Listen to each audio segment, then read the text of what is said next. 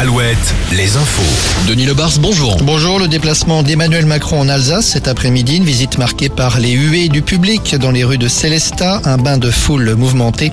Un autre déplacement présidentiel est prévu demain dans le département de l'Hérault. Le collectif écologiste Le Soulèvement de la Terre appelle à des rassemblements aujourd'hui, en cette fin de journée, pour protester contre la demande de dissolution de Gérald Darmanin. Le ministre a réclamé la dissolution de ce mouvement après les événements de Sainte-Soline. Des manifestations auront lieu en début de soirée dans plusieurs villes, dont Nantes, Tours, Angoulême, Châtellerault et dans le sud de Sèvres, à Mel. Dans les quartiers, la police mobilisée contre les rodéos urbains en ce moment. À Limoges, notamment, trois individus ont été interpellés hier. Interpellation mouvementée au cours desquels les pilotes ont tenté de fausser compagnie aux policiers en empruntant par exemple des rues à contresens. L'un d'eux a été blessé après avoir chuté.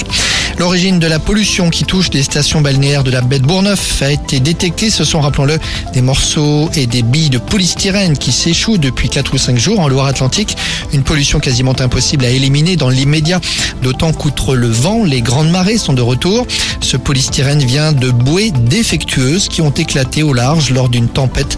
Ces bouées serviraient, dit-on, à un projet expérimental mené au large du Croisic. Une réunion publique est programmée pour lundi soir dans l'une des communes concernées les Moutiers en Ré. En sport, l'événement aujourd'hui, c'est la finale de Coupe d'Europe pour Cholet Basket. La deuxième finale de l'histoire du club, elle se joue en match aller et retour. Premier match ce soir en Pologne à 19h. Comment voir le match On vous dit tout sur alouette.fr à la rubrique Les infos. En cyclisme, c'est Tadej Pogacar qui remporte la Flèche Wallonne cet après-midi. L'une des grands classiques de printemps. Le double vainqueur du Tour de France n'avait pas encore inscrit son nom au palmarès de cette épreuve.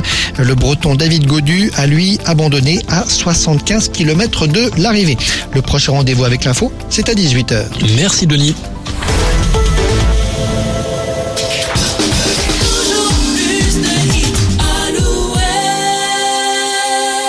We were good, we were gold.